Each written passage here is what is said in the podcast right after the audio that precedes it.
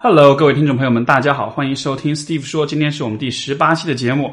呃，节目开始之前，先跟大家做一个呃，放出一个小公告，就是我们以后的节目更新的频率会从每周一更变成每两周一更。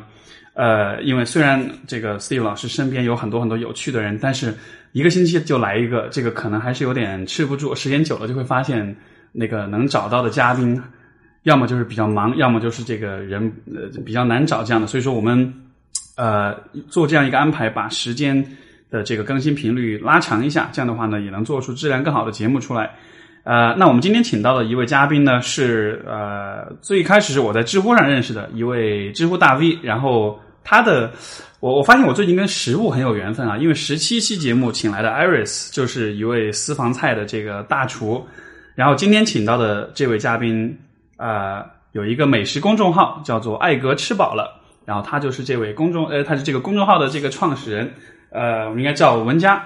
然后他在知乎、在微信公众号上面也是，呃，因为他所做的事情呢，就是说他会用自己亲身的去，相当于是去评测很多各种各样的餐厅，然后写出一些非常有意思的文章来探讨关于美食的很多话题出来。所以说，啊，接下来进入我们今天的节目。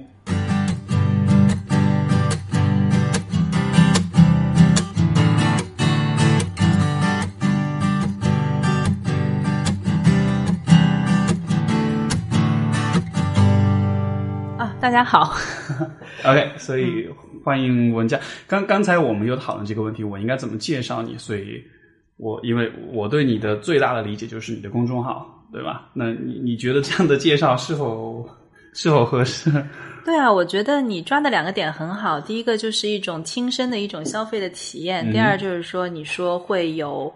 呃，文章会本身会更加有趣，会探讨一些美食方面的一些东西。这个我觉得这两个点抓的就挺好。所以刚才你问我说，我应该你应该怎么样介绍我？其实我也挺好奇的，我蛮想看看你是怎么介绍我，因为这样子意味着就是从你的眼睛里面是怎么样看到我的。OK OK。所以我觉得很多谈话的有趣的点，其实都是从这些方面来。衍生的，我记得我们刚刚开始在讨论社恐这个话题，对吧？OK OK OK，明白。呃，因因为因为其实我为什么会，就是我我其实对你印象最深刻的是什么呢？是我以前看过你写的一篇关于那个 Ultraviolet，就是是上海的这个听众朋友可能不知道，是上海的一家这个分子料理，对吧？而且是是是是人均五千还是怎么样？很贵很贵。现在涨到五千了。现在涨到五千了，对。然后当时你有一个画面，大约是说。呃，是怎么着？是蹲在树桩，蹲在坐在树桩墩子上面，在吃着那个，好像是那样一个画面，对对对，那个那个当时说的是这样子的，因为 Ultraviolet 是一家不太容易被理解的餐厅，就是说从菜的部分来说，它可能有二十多道菜，然后每一道菜的呃设计、摆盘和口味都是非常有意思的，就是你能够从菜本身体会到很多厨师的那一些想法和心思。嗯，那么其实我其实。因为大部分人一般会理解说，我去餐厅就是吃饭的嘛。那么，其实我当时用那个描述呢，就是说，呃，哪怕就是给我一个坐在上海的这个路边，给我一个树桩子，然后就着这个上海水平普通的空气，吃掉这个。二十二道菜和它还配酒，可能好像是十四还是十六杯酒。我觉得这个价格，这个当时是三千嘛，现在涨到那个四千和六千了。对。那么我说这个价格三千块钱，我也认为是很合理的，因为菜真的是好吃的，而且设计很用心思。但实际上呢，Ultraviolet 更有趣的一点就是说，可能真的就是你不去他在那边体验，你你会体感受不到，因为。他的那个真正你坐在那边吃饭的时候，他会配合你的菜，会有很多很多相关的一些画面、影像，然后会有一些音乐，然后甚至会有一些就是就是厨师本人和那个他的工作人员都会冲到前前厅来，就是围绕你跑步这样子的那种 画面出现，就是你你听起来会觉得很怪，但是实际上你身临其境的时候，你会发现说，其实嗯，这个 chef 是有一个巨大的。嗯，你说的好听叫 mindset 对吧？就是高级一点这个词，就说不好听就是脑洞，就他有非常巨大的脑洞，然后这个脑洞就是简直是个黑洞，要吞噬你的感觉。但是，但是就是说，它是它的这种设计的这种能力是普通的那种餐厅已经无法承载的，所以它是一种非常非常特殊的那种带着很多体验的那种用餐的形式。那其实。如果你比较敏感的话，或者说你比较能够了解到别人情绪和内心的话，你坐在那里，你嗯，你会。就他对你其实是敞开的，嗯哼，就是他把他很多心里的想法和他有意思的就是关于这个东西的一些东西，通过那一些音乐和影像和画面，然后传递给你。如果你能够平时在人和人的交往当中，就能够接触到这些东西的话，嗯你就会觉得好有趣，真的好有趣。而且这个人就是，嗯，就是他甚至会把他小男孩的一面呈现给你。OK，这还蛮不容易的，因为。因为我听说男人本质上都是小男孩，对吧？但是他愿意呈现出这一面出来，说明他其实是很挺坦诚的。是。但是我觉得这个是需要，呃，食客本身对他也有一定的理解和喜欢，因为也有很多人他是有这个能力理解，但但但但是我并不喜欢你，这也可以，对吧？是是是。但是其实你要得也得比较喜欢他，然后你吃下来会觉得很有意思。所以它是一家非常非常特别的餐厅，而且很先锋、很实验，而且很容易的会让顾客觉得说什么鬼，我也不喜欢这家 这个店，就会有这种感觉。那我个人是非常非常喜欢的，因为我很喜欢这个人。OK，就是不知道你觉得我我这样解释你觉得清楚？所以所以好像就是我的理解就是说，好像是在。通过吃的过程和你建立了一种联系的样子，connection 有这种感觉，对的。这是这这个词对吗？这个词对吗？对啊，但是但是这是怎么做到的呢？就是我的意思就是说，因为我我习惯的与人建立的方式是通过对话，对吧？我很难想象对话之外，我我能想到是两件事情：对话或者做爱吧。这两件事情是能够让两个人之间建立一定的情感上的或者说是精神上的联系的。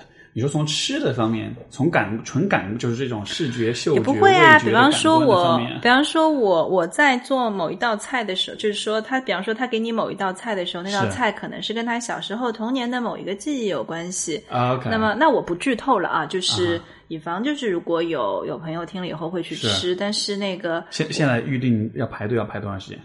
哎，我不太清楚哎，可能大概至少三个月吧。至少三个月。对对对对，就是那个，就是说。嗯，可以打个比方，打个比方，可能我是在哪一个地方的南法的一个小城市长大，它实际上不是这个故事，我只是打个比方。那么可能我在那个地方可能会有一个就是怎么样怎么样带着小花园的一个学校，我可能是在那个地方读的小学，然后可能那个地方可能我小学的时候参加了一个合唱团，是。那么我以这个为灵感，可能我会有一道菜是。可能它是和我小时候的某个记忆有关，比方说那个地方因为是南法，就会有湿润的海风，然后可能那个地方产牡蛎，这些全是比方啊。然后可能我最后上来一个牡蛎，然后在上菜的时候，可能就是我会喷入那个那种带着海水气息的喷雾，所以其实我分享了我的记忆给你。然后同时我会放，就是小时候可能我在这个小学里面唱的那个歌。所以说，我是分享了一段记忆给你，然后同时这个菜又很好吃。如果你完全是封闭的，你不想跟我交流也没有问题，你吃菜就可以了。可能你看到的可能就是周围只是放了一段像童谣一样的那种很很纯净的那种童声的音乐，然后周围可能会有我那个小学的那个小花园的那种场景，那个场景一定是很美的。你可以看到这一些没问题，你也可以闻到海水的气味，你可以理解到这里。但是你也可以有一个更深的理解，说哦，这个原来是 chef 本人的一段记忆。这个听上去有点像是手工做出来的 VR 的感觉，就是好像是把那个场景，就是五官的这种体验就还原，有点像在尝试着还原、在重对对对对对对，是有这种感觉。但是你也可以选择你不跟他建立这个连接，就是我不想了解你，没问题。但我 我就看到了一个美丽的花园的场景和吃到了一个好吃的牡蛎，闻到了海水的气味，OK，我觉得有对我也够了。是，所以好像他的意思就是说是在这个。体验这个美食过程中，你跟这个 chef 也跟他建立了一种在分享一些他的对，就是 chef 愿意拿出一些东西来跟你分享，但是你也可以，你可以不要，嗯，但是你也可以看了以后不喜欢，但是我是那种看了以后很喜欢，所以所以所以这所以这其实是个很主观的体验，对，非常主观，非常主观，而且是家非常特殊的餐厅，所以我的确也有朋友，有一些朋友吃过以后说什么鬼，我一点不喜欢这个地方，因为。因为对于很多人来说，就是说，可能比方说，真的，你给他在路边给他一个树桩子吃这些食物，他觉得食物挺好吃的。但是，一旦他接受的信息太多了，然后那些信息又是他不感兴趣的时候，会影响他对于食物的体验，所以他反倒会觉得说这个食物也一般，乱哄哄的，什么什么奇怪的东西，音乐他也不喜欢。是，所以非常主观的一家餐厅。但是刚好因为你是一个。呃这种洞察的能力和这种。就第一我能体验到，第二我体验到了，我喜欢这个人，所以我就会觉得特别开心。是啊，是是，很有意思。呃，这个这这个问题可能很多很多人都问过你，但就说是什么让你走上这样一条，我可以用美食评测这样一个词来来描绘你你所做的事情吗？其实我做的事情，我觉得不是评测，就是我可能觉得说我更多的像是一个消费指南，就是我只是把我的消费的体会和经验记录下来，然后。呃，你可以喜欢，也可以不喜欢。就是我记录的是我消费的经验，以及我在当中的这个体验。对，所以我是在我用我的视角看这些东西。当然，我背后会有一整套比较专业的逻辑来那个支撑这一些。就是我肯定要避免的，就是说我只是凭个人的喜好来做这一点，因为我会基本上确保我的文章就是出来之后，专业人士是认为说是第一，你你说的话都在点子上，就是。就是你挑的点子都是很对的，然后第二就是说你说的那些话都是没有错的，就是我会做到这样一点。但是实际上呢，你背后这么一整套专业的逻辑呢是没有必要给读者说的太多的，因为其实你不需要懂得这么多嘛。然后。其实你如果感兴趣的话，你可能跟我最亲最亲的那个接触，可能就是你看到我最后给的结论说，我觉得这家餐厅好吃，那你就跟着去吃就好了。如果你吃下来觉得不好吃，可能我们两个之间的联系就被切断了。但如果你觉得好吃，你最亲的联系就是说，你下次再看我说什么东西好吃，你再去，然后你可以根本就不用看前面那些东西。但是也有些人会稍微深一点的接触，是他会看你点了哪些菜，然后更深的接触，他会看说。他会看说说你在点菜的时候，你有些什么心理的内心小脑洞，就是有些人就是会有一些内心小剧场，他会理解到你这些点嘛，对吧？然后他也会觉得有趣，然后可能。非常只有非常非常非常极少极少的人会来跟我探讨背后那个非常专业的那套逻辑体系。那偶尔碰到的话，我也是会很高兴的，会觉得说，哎，这么深的东西，就这么小的关注的点，我理解大部分人都不关心，但是你关心，我觉得你好有趣，会有这样的感觉。那一开始为什么会喜欢开始做这件事？其实最早是最早是零八年写了一个 blog，那个 blog 叫一个人的点评网，是专门 anti 大众点评网，因为其实。那个时候呢，其实就是我，我其实有一句 slogan，有很多人就是有一句标语，很多人会觉得很有意思，叫那个关于食物，就是不是比你懂得更多一些，只是比你花了更多的冤枉钱。对，这句话是你的。对，但是其实这个就是我一个真实的心路历程，因为就是我零七零八年开始想要吃一点好吃的餐厅的时候，因为对对吃感兴趣嘛，然后就想下馆子嘛，想吃点好吃的，然后那个。然后那个叫什么？但那个时候就很困惑，觉得说我跟着那个大众点评网的那个去去去找餐厅，我找餐厅呢也不便宜啦，起码也就是不是因为价格太便宜的关系不好吃，对吧？然后那个叫什么？但是为什么就是不好吃呢？就各种各样奇怪的、匪夷所思的，人均五百块以上的餐厅，特别奇怪。然后就会觉得说你。就吃了两顿以后，我就停下来了，因为我觉得这些钱全部是打水漂的。是。那么，因为我是一直是那个我大学读的新闻系，然后毕业以后一直是在做媒体工作嘛。那你出于一个从业者的一个经验，你心里就想的是说。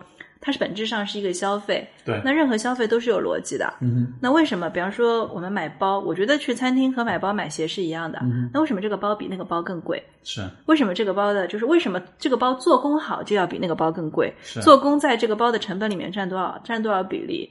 那么，比方说这个今年的这个颜色，比方说这个颜色，比方说这个包是这个颜色，其实你后来时间长，你一有经验就看出来说，这个颜色一看，比方说就是植物颜料染制的，就是它特别轻颜色，然后不是一般的就是那种上浆能上出来的，那可能它就特别贵，所以背后一定是有消费逻辑的。是，那我觉得餐厅也是一样的，所以在那个时候，你就是出于一个职业的敏感以及。个人的习惯，因为因为我一直在做消费指南方面的报道嘛，所以说就开始研究这个，然后慢慢就开始说，哎，这个挑餐厅有一点得心应手了。那么在这个过程当中，因为本身我又是一个，因为你做媒体本身，你肯定是很乐于的把这些信息整理出来再传播出去，因为你会从传播当中也获得一些乐趣，你就开始写这些东西，慢慢发现有人看，还有人真的跟你去消费，然后你又紧张了，你就想说我的这些判断对不对？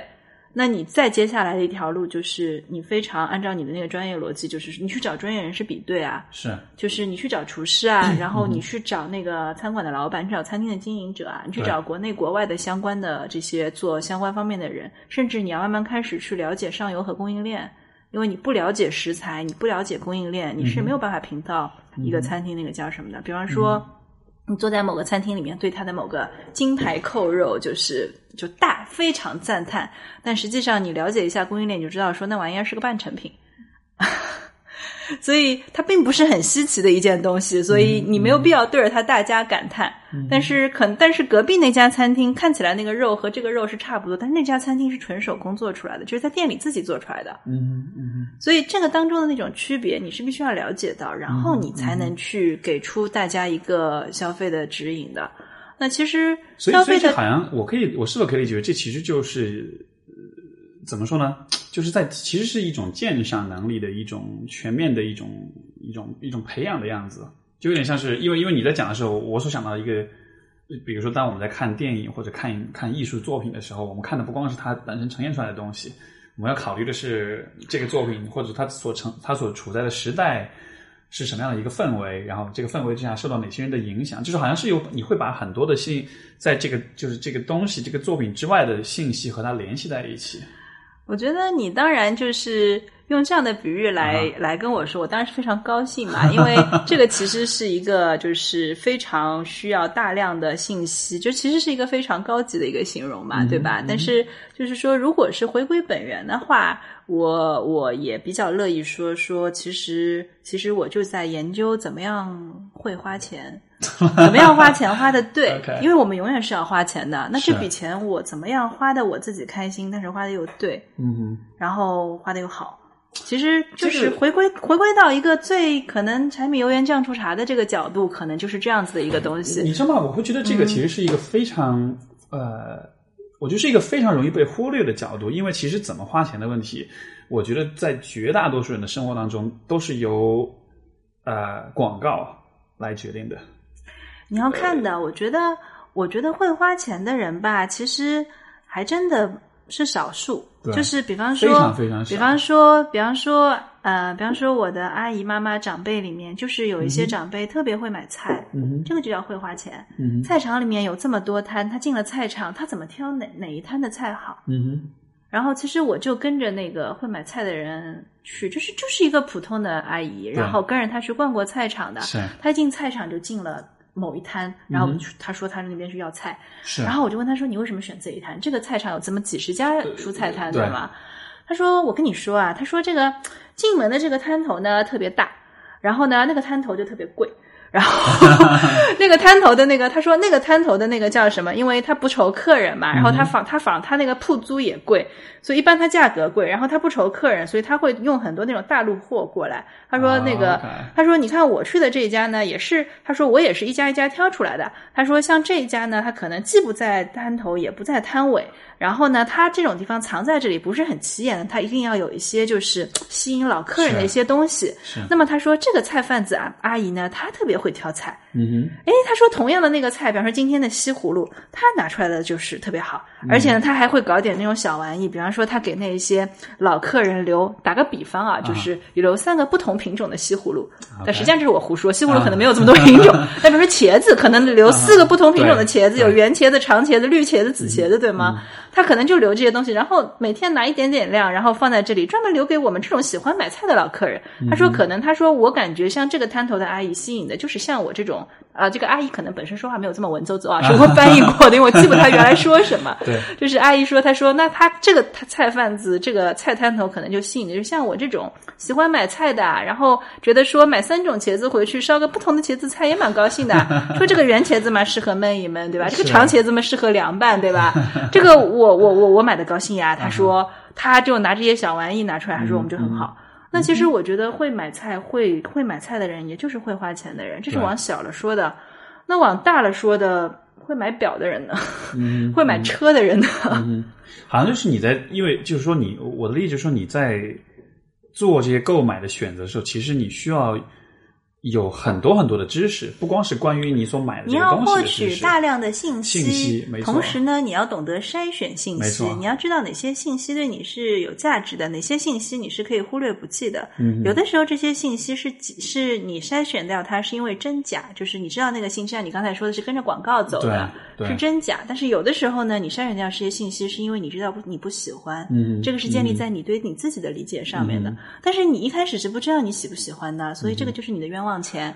你花钱买来以后说哦我不喜欢，那我下次不买了。对对对，所以所以所以这是我觉得这是其实是一种怎么说？我觉得是一种特别特别认特别认真，甚至特别有点甚至有点特别较真的一种生生活或者是一种消费的态度。因为我觉得有趣啊，就我没有觉得这么严肃，因为觉得严肃，我觉得我坚持不下去是的。是是，就任何事情你得喜欢才会坚持下去，对吧？嗯嗯，有意思。因为其实你在这么讲的时候，我就会想到，比如说呃，不管是消费的时候，还是说从啊、嗯因为其实我觉得有很多的社会的现象，我们都可以从这样一个角度来解读，就说大大家其实都是有一点从众的，有一点就是说。我我我有一点就是主动放弃了我自己的思考和筛选和处理信息的这种能力。其实每个人都有这样的能力，但是我有点主动放弃了，我就跟着大流看看大众点评，按照那个点评的好坏的排序，我刷出来，OK 最高的那家，那我就去这里了。就它是用一种现成的信息，我，我不太懂哎，这嗯个是意味着什么？就是如果从你的角度看，是不是意味着他放弃了这个权利，也意味着他不用承担这个决定做错的责任？我我觉得更多的是在于这是一个很方便的过程，这是一个让人觉得很舒服的过程，就是我不需要花那么多的时间去考虑，比如说关于吃的问题，比如关于买什么包的问题。嗯，因为因为因为我觉得可能就是说，大家在消费上的这种啊、就是就是通过消费满足的需要，可能是不一样的。对于你去吃一顿饭和比如说但是我觉得消费包括两种嘛，嗯因为典型的那个 lifestyle 生活方式的定义就在于说你是如何消费你的时间和你的金钱。嗯那更重要的是你是你你花你的时间在什么地方？那我相信，比方说一个人对吃不是很感兴趣，他就跟着大众点评网随大流的随便买一点，他买衣服肯定也随便买一点。可是有可能他在 Steam 上买起游戏来头头是道吧？你一定会选择你感兴趣的地方去花你的时间的。我觉得人都是有这样的兴趣的。而且我觉得你肯定会接触更多的那种有各种各样兴趣点的人，我还挺好奇的。所以其实刚刚你说到 Steam 上买游戏，我的我 Steam 上游戏就非常非常的多，所以在 Steam 上，我不是听说可以我不是可以听说一键可以购买全部游戏对吗？这这我还没有还没有这么疯狂，但是呃，哎不，我我觉得的确是这个样子。所以说，呃其实我会有一个相关的一个问题，就是说，因为其实你显然就是你对于吃，这是你的兴趣点，所以你会愿意花很多的时间去研究它。那么，呃，怎么讲呢？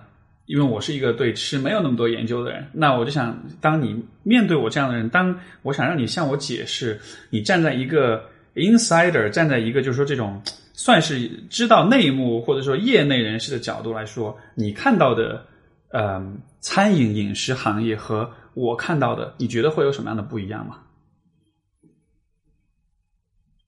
我觉得肯定关注点就是完全不同的吧。嗯但是我也会觉得说，我来滔滔不绝的跟你说这些东西，你也不感兴趣，其实对你来说是没有用的信息。然后我一向觉得说，对人没有用的信息就是垃圾信息，嗯所以除非你主动有兴趣的问我说你想知道一些什么东西，然后我会酌情跟你提供一些，我不会说太多。啊所以我觉得刚所以我刚才这个问题问的问的太业余了。也不是不是会很大，就是，啊然后我会觉得说，你当然会很好奇，可能我看的，或者你有可能就是具体到某一点，你可以把某些东西更细化一点。明白。然后我觉得，如果因为也有很多人，就是也有很多人就是看我的东西，就是我觉得，我觉得我会把读者可能看的更多是用户嘛，嗯就他们使用我的方式是不一样的。然后比方说，他是他有些人使用你的方式一样是为了节省时间啊，嗯就是说。我跟着大众点评网看腻了，我换个人看看行不行啊？然后他说好吃，我就去吃吃看呗。嗯这个可能就一顿饭的钱，吃的不好，什么鬼不理他了。吃的好，说哎这人可以，他下次再推荐点什么东西，我感兴趣就买一点呗，或者说我感兴趣就跟着吃一点呗。嗯哼所以我觉得这个也是一个非常简单的一种使用的方式，因为我理解大部分人是没什么，的确也没什么兴趣和时间愿意在这个上面了解这些东西的。我觉得我的兴趣点在这边，只是因为我可能比较奇怪而已。但我觉得我也不比打游戏的人更奇怪，对吗？可能打游戏的人人多势众，对吗？研究吃的人，我哎，因因为像怎么说呢？这种美食点评点评家或者这种叫做什么，就是这种 critiques，说应该也是蛮蛮多的吧？在你们的我不知道，在你们的这种圈子里面，嗯，真正从消费者角度来做的挺少的。就是真正你是自己，呃啊，当然这么说有点不是太妥当。就是说我我我可以说一下，我我可以说一下我自己觉得我会对于用户有帮助的地方。然后就是说，就是说我是真正就是。自己从消费者的角度，就是从真正从这个餐厅的顾客的角度去看的。比方说，我会去看他的，就是第一，你去餐厅吃饭，因为你你但凡去目标餐厅吃饭，你考虑到会写文章，你是绝对不会去跟餐厅打招呼的。就你不会提前去跟他们，绝对不能说，因为说而且一定要匿名，就是就是就是包括现在可能都会有些餐厅认出我来，但是但是你一定要想办法要匿名，就是因为匿名的原因，认出来了怎么办呢？嗯，不怎么办呀？你就笑笑，你就说啊，我不是来工作，我随便吃吃的。OK OK。然后，然后就是你也不要给我打折，谢谢。就是说，就是说，为什么就是要为什么要匿名这一点？就是因为你一旦去跟老板打了招呼，其实我也想省钱，对吗？对，对我我我如果可以，就是其实我说白了，其实现在以以我做到现在的程度，其实国内任何一家餐厅，包括。任何一家餐厅，不管你再贵，如果我想免费吃饭，一定没有任何问题。嗯但是，但是对我来，就是对对我来说，可能我觉得我被，哎，我觉得我过得挺愉快的。你看，我去吃饭，所以咱们去吃饭吧，这餐厅不要钱，我跟老板打个招呼了，那可能我挺高兴的，你也挺高兴的，对吗？但是对读者没有帮助，是因为打过招呼了以后，就是所有的厨师，就大部分餐厅，它的那个流程管理是没有这么科学和严格的。那么你打过招呼以后，他的那个厨师的出品，甚至服务，都是和你作为，甚至有的时候你作为媒体去，你吃的食材都是和一般顾客吃的不一样的。那你吃的很高兴，你写篇稿子说，哎，这这餐厅特别好。嗯但是你跟着我去吃，嗯你就觉得说，你吃到东西跟我吃到东西完全两两码事啊。那其实我我会有一定的负疚感，我就会觉得说，哦，我我我因为写了一篇消费指南类型的文章，然后然后然后你出于对我的信任去吃，然后你发现你吃的东西跟我不一样，我会觉得说我害你花了冤枉钱。所以这 是一个需要有极端的有节操的一件事情啊，感觉。但是也很有趣啊，就是你的你的那种。就是我觉得节操这件事情，我我我我不太建议用这个道德的方式来评价，因为我刚刚说过了，假如我打招呼或者我去餐厅吃饭，我带我朋友去，我很开心，我的朋友也很开心，我觉得那是我另外一种获得，对，就是有可能我个人的价值取向是从这种获得本身，我就会觉得非常愉快了，那我觉得挺好的。但是我我我恰好是这这件事能让我愉快，但是那件事能让我愉快的更多，嗯哼，所以我是选那样的一个方式。或许我或许换一个说法，不是节操，而是说是我觉得。你是很对你的读者负责的，你是希望他们读到的东西是能够反映出现实。但是本质上，本质上这是一种自恋，不是吗？本质上，我是希望我我做的更好，然后让你更喜欢我，对吗？是是是，这样才能建立起威信来。这样你的这样你的你的你的这个粉丝就就就特别的，就一下子暴露了我是半吊子业余心理学爱好者的那个，对吧？因为，因为其实你在描述这件事情的过程中，我就会觉得 这是一个，就我听的感觉，我觉得这其实是一个颇有些内省和有一些这种自我觉察的这样的一种意味在里面。因为你所关注的一方面是吃，一还有另一方面是是用餐的体验，是你作为一个消费者，对吧？相当于是你，因为你前面讲 Ultra Violet，他们是把厨师的那个。把他的那个现实，把他的体验，但他太特殊了，没有餐厅这么做的，是太累了，好吗？但是，就是我觉得一定程度上，其实也或许这就是为什么你和他们会和那个和他们的厨师会会你会比较喜欢，因为我觉得好像你在做你在做这样的一些呃，就是你在写这样一些文字的时候，好像也是有我感觉似乎也是有这样一种内在的意图在里面，你想要去重现那种体验，也我也没有强烈的一种意图告诉你说。呃，我看到了一个，我我可能更多的是有一种说，就可能像小时候说，你看，你看，我看到一个很好玩的东西，然后我指给你看，然后我特别希望，如果你看了以后说，啊，好好好有趣，我觉得你看到点好有趣，我就会很高兴，对吗？但是你也可以不看，我理解，因为我觉得大多数人和人之间其实。我不知道用个很俗的词叫缘分，对吧？是，就是没有这样的那种 connection 或者叫缘缘分在，那么可能我看到的有趣的东西，你不一定觉得很有趣，嗯，但是你会看我其他的东西，你你会看我的结论，你说这个餐厅好，我去试试看，哎，还行，挺好的，我就跟着你。那也是另外一种我跟你之间的 connection，对，所以这是对，所以就是这好像也是一种去尝试和别人建立起联系的一种。对，但是所以，我就会尽量希望我保持一种坦诚和好奇的一种方式。然后，但是我也并不会特别期望你非常喜欢我，因为其实我也没有这么强烈的孤独感。没有。因为，因为我我我其实蛮我怎么说？我其实挺有这样的共鸣的，就是这样的一种思考，这样一种思路。像比如说我这个说到我做的这个电台的节目，包括之前都写的一些东西，可能也都是带着这样一种目的，就是说，嗯，如果你要去做出一些写出一些所有人都会喜欢的东西的话，那你就很你就很俗气了，或者说你就是嗯，你就会很浅。我觉得你真正的想办法去取悦和讨好某些人的话，其实你是可以操纵他们的，嗯，对，对吗？以你的专业能力是可以操纵他们的，但是这个事情就是看你愿不愿意做，对吗？就是你如果做的话，有可能就会有非常直接的商业上的利益。如果商业上的利益让你觉得很，我我觉得我们也不要会谈商业利益，因为我觉得如果。如果我觉得，如果你做某件事情带来钱，有些人就觉得说带来钱本身让他觉得很开心，那就是他的价值取向啊，那他就应该去做啊。我觉得反倒是人不要和自己拧着来，你发现自己是个小人，赶紧去做小人。明白，明白。然后你发现你跟大多数人不一样，你就得坦白的承认这些不一样。在这个基础上，你得先承认这一点，在这个基础上，你才会发现说。嗯，你你其实不应该在那一些就是和你不一样的人当中寻找你共同的朋友。你可能当你了解到这一点的时候，你反倒或者用你的用用你们的专业术语是保持那个觉察的那个状态的时候，你反倒会在别处收获到那一些，也许非常小，和你一样非常就是就是兴趣面非常窄，但是你们最近最终会觉得一拍即合的朋友，我觉得。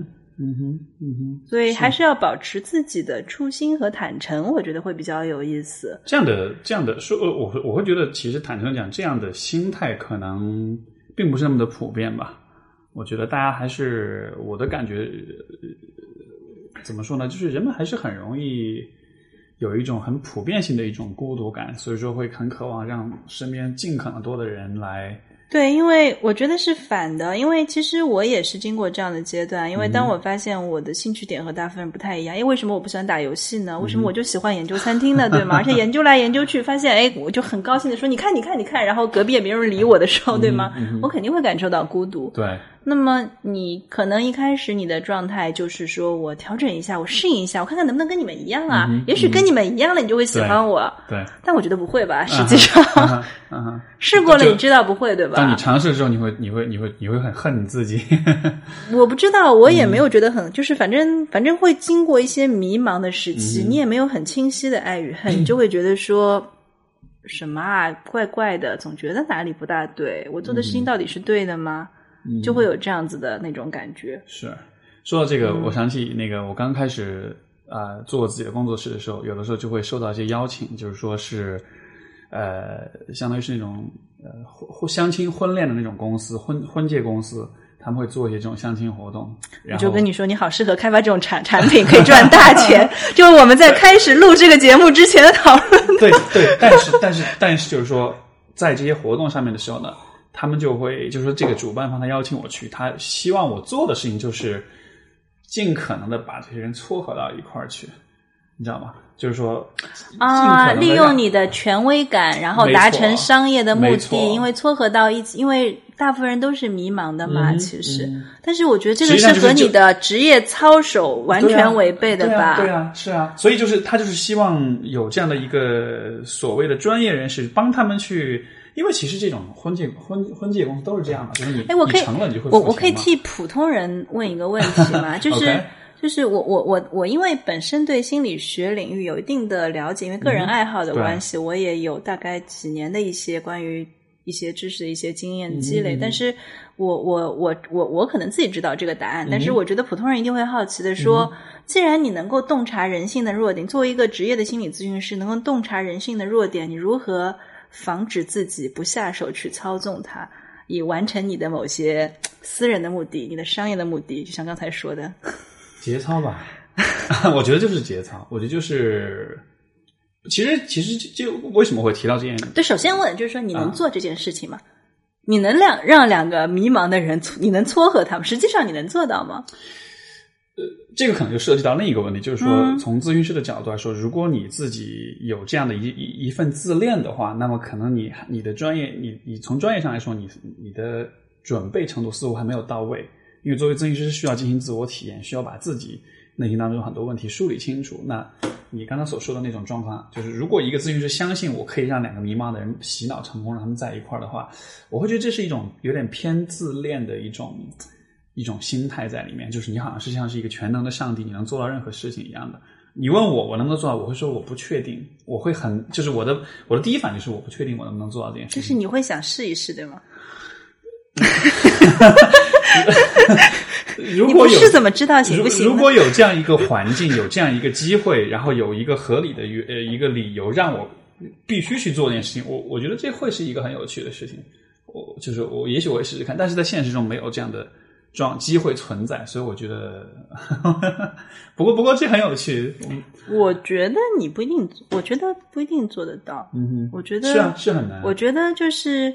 我觉得人在迷茫的这种时候，或者说在不确定自己的那种情况的那种时候，其实表面上能够会有一个短暂的一个迷茫期，可能你通过某一些。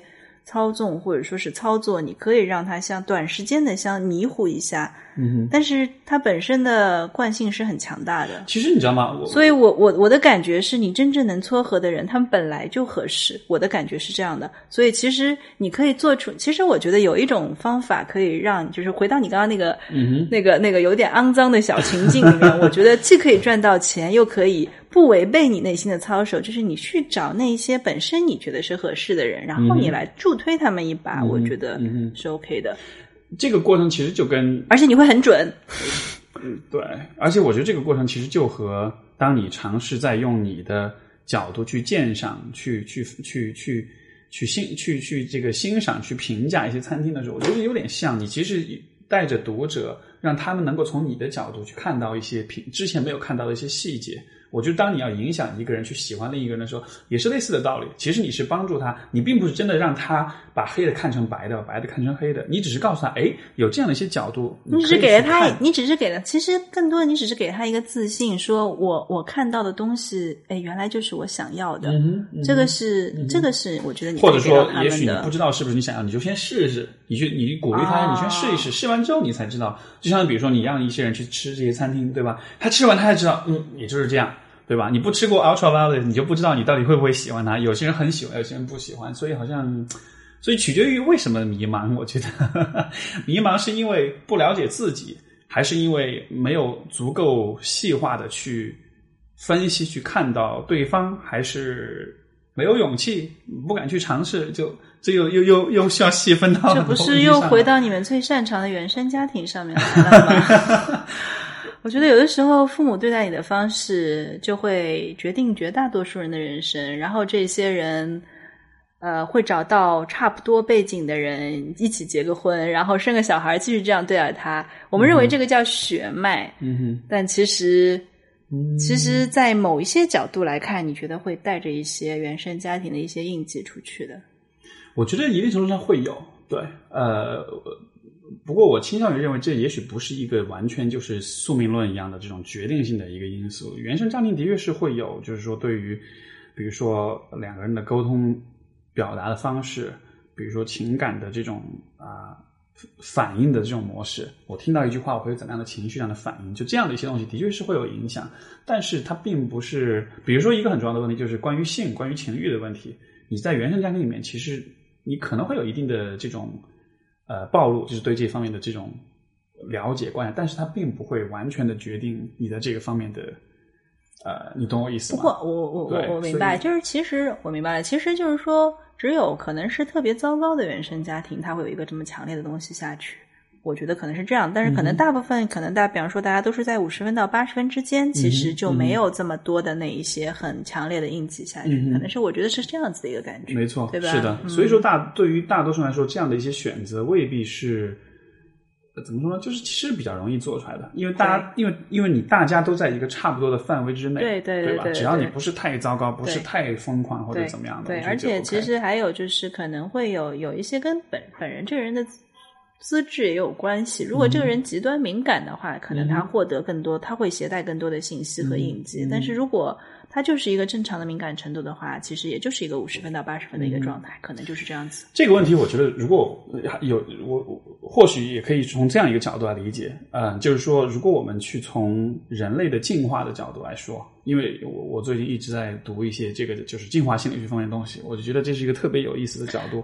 进化心理学可以是一个什么样子的？一个？我我我略略听过，好像有点像，有点像那个，好像不是很被认可的，是吗？呃，这是一种有趣的学说，但是只能解释一小部分问题。其实就是就是就是就是达尔文学说嘛。对对对，就是就是从从从达尔文的角度，他来从自然选择我不太好意思说是达尔文主义。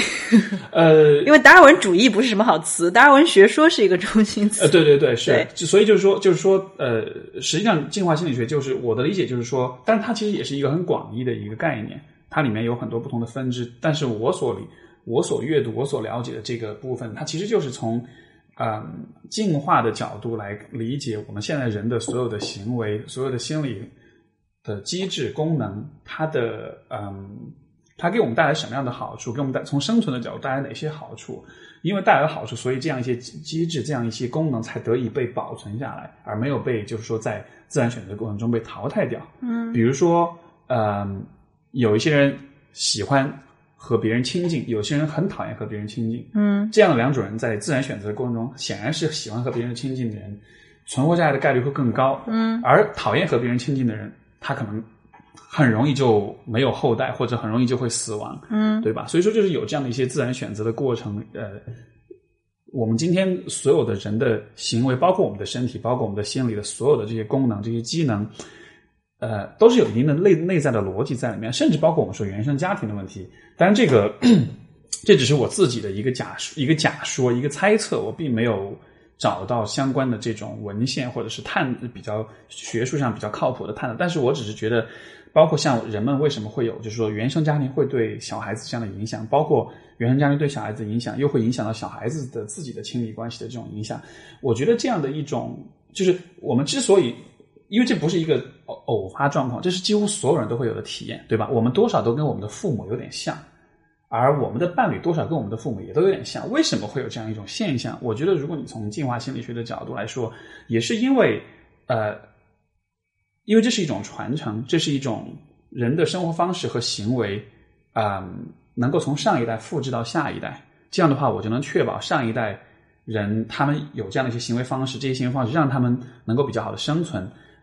那么我通通过这样的一个过程，下一代人就是说，当每一代人都有一种自然的本能的去模仿和学习前一代人行为处事模式的这样一个习惯的时候，我觉得这是有利于至少从人类进化的角度，这是有利于我们的繁衍的。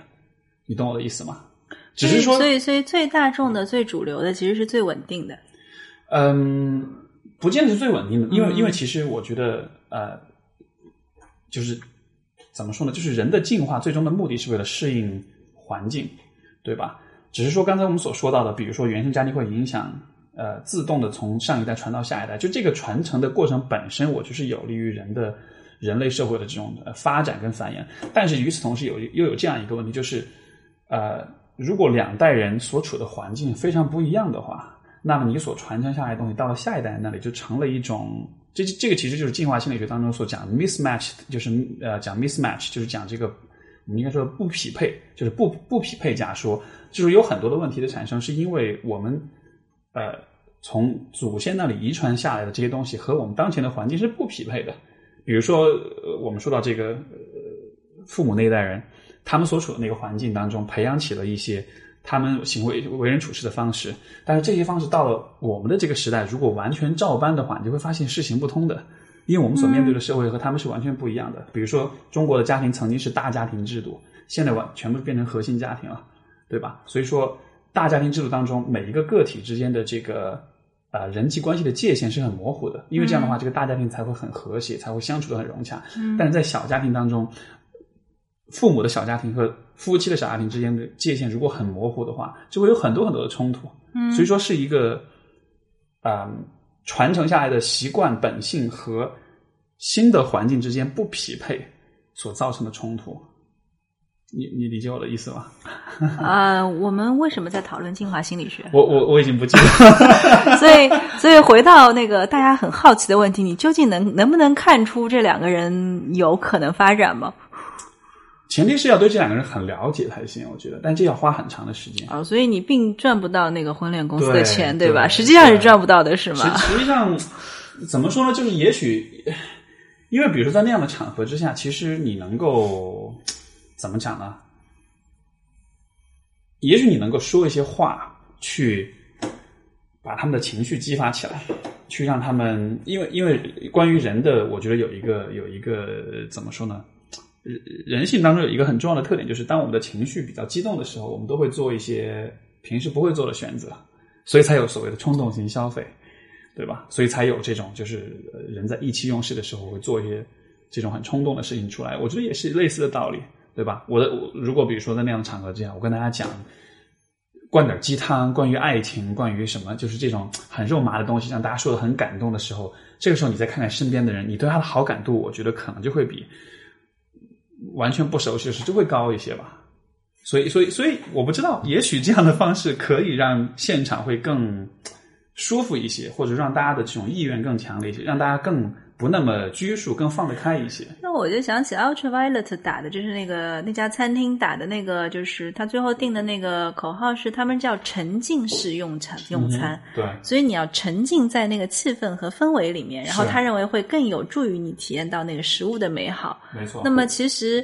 那么其实人也是需要有一个沉浸式的一个外界的一个氛围和一个气氛的一个感觉的。但你怎么创造沉浸式的？对对对，什么叫气氛？什么叫氛围？我不知道你是怎么看这个问题的。没有对，尤其是就是说，你像这种相亲约会这样的一些活动，对吧？首先，它应该是一个一对一的一个很很私人的过程，但是你在变成一个万人相亲大会就很奇怪，对吧？我之前去过那个青浦的那个婚博会嘛，然后。我真的是就大概就是四年前五年前去的，第一次看到，就是就是真的就是万人相亲啊！